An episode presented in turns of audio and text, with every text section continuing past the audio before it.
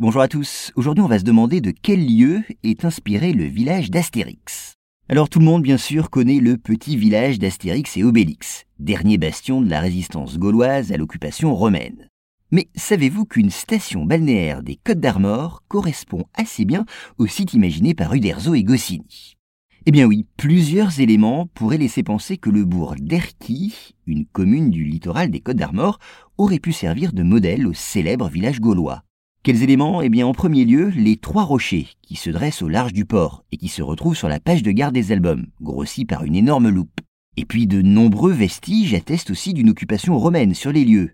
Un camp romain y fut installé et des fouilles ont révélé la présence d'une villa gallo-romaine dont les termes ont été mis à jour. Ensuite, d'autres traces de la civilisation gauloise ont été trouvées sous le village lui-même. Par ailleurs, on sait qu'un village gaulois était installé dans les parages à l'époque de l'occupation romaine. Enfin, la pierre d'Erquy, qui pave les rues de certaines capitales, était très renommée. Obélix aurait pu donc y installer sa fabrique de menhirs. Pourtant, il faut le dire aussi, Albert Uderzo a prétendu qu'il n'avait pas choisi de manière formelle le site d'Erquy pour servir de cadre à son village gaulois. Mais il a aussi reconnu avoir situé l'action de ses histoires sur le littoral des Côtes d'Armor. Alors il est possible que le village d'Erquy l'ait inspiré à son insu. En effet, l'auteur des aventures d'Astérix connaissait très bien l'endroit.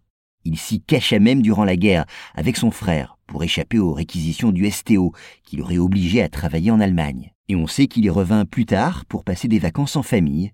En revanche, il est plus difficile de savoir si Uderzo connaissait le passé romain de cette petite station balnéaire et la présence d'un village gaulois. On sait quand même qu'au cours d'une conversation avec un habitant d'Erquy, l'auteur aurait reconnu que ces ressemblances n'étaient pas le seul fruit du hasard. Il est donc très probable que ce site lui ait donné l'idée du petit village gaulois.